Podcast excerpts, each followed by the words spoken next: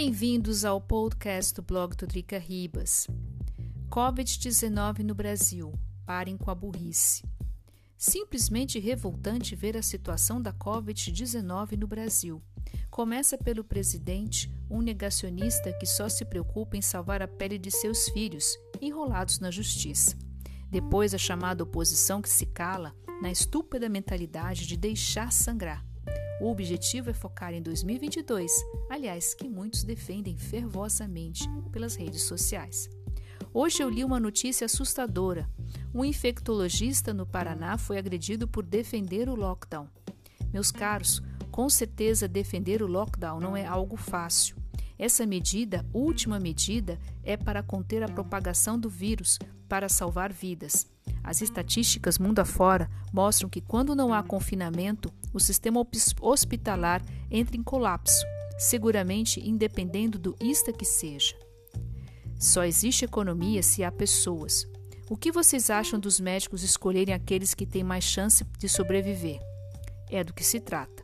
Não vai adiantar ter plano de saúde ou achar que desce o escapo, porque não haverá leitos nas unidades de terapia intensiva.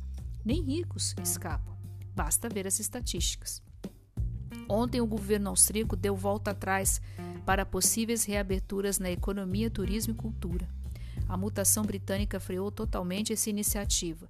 Infelizmente, há poucas vacinas no mercado e a questão da mutação atrasou o cronograma de vacinação. A questão da vacina. Outra coisa surpreendente é a quantidade de informações falsas sobre a vacina. Somente com ela é que podemos sair dessa pandemia e voltar às nossas vidas de antes. Infelizmente, o governo federal, por ser negacionista, não traçou um plano de contenção do vírus e nem comprou insumos para produzir as vacinas. Somos um país com mais de 200 milhões de habitantes. Com certeza, produzir a vacina no Brasil é mais lógico.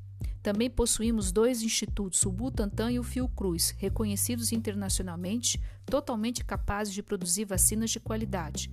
Esses já poderiam estar bem avançados na produção da vacina, mas com os políticos que temos.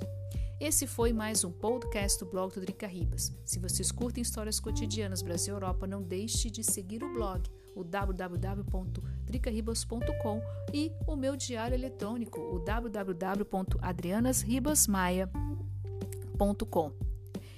E, claro, esse texto está no meu diário eletrônico. Muito obrigada pela atenção de vocês e nós nos vemos num próximo, ou melhor, vocês escutam o próximo podcast do blog Trica Ribas. Cuidem-se muito. Tchau.